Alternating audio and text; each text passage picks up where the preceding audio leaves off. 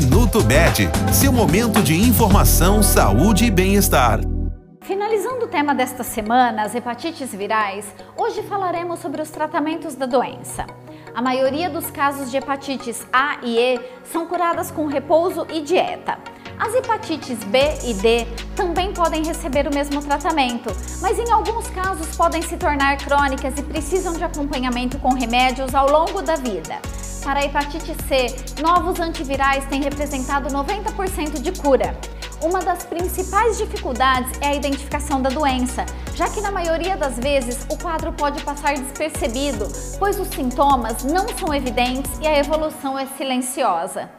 Este foi o Minuto Med, Medicina Diagnóstica. Responsável técnico, Dr. Aloysio Abud, CRM 31912. Agende seus exames pelo telefone 16 35140700.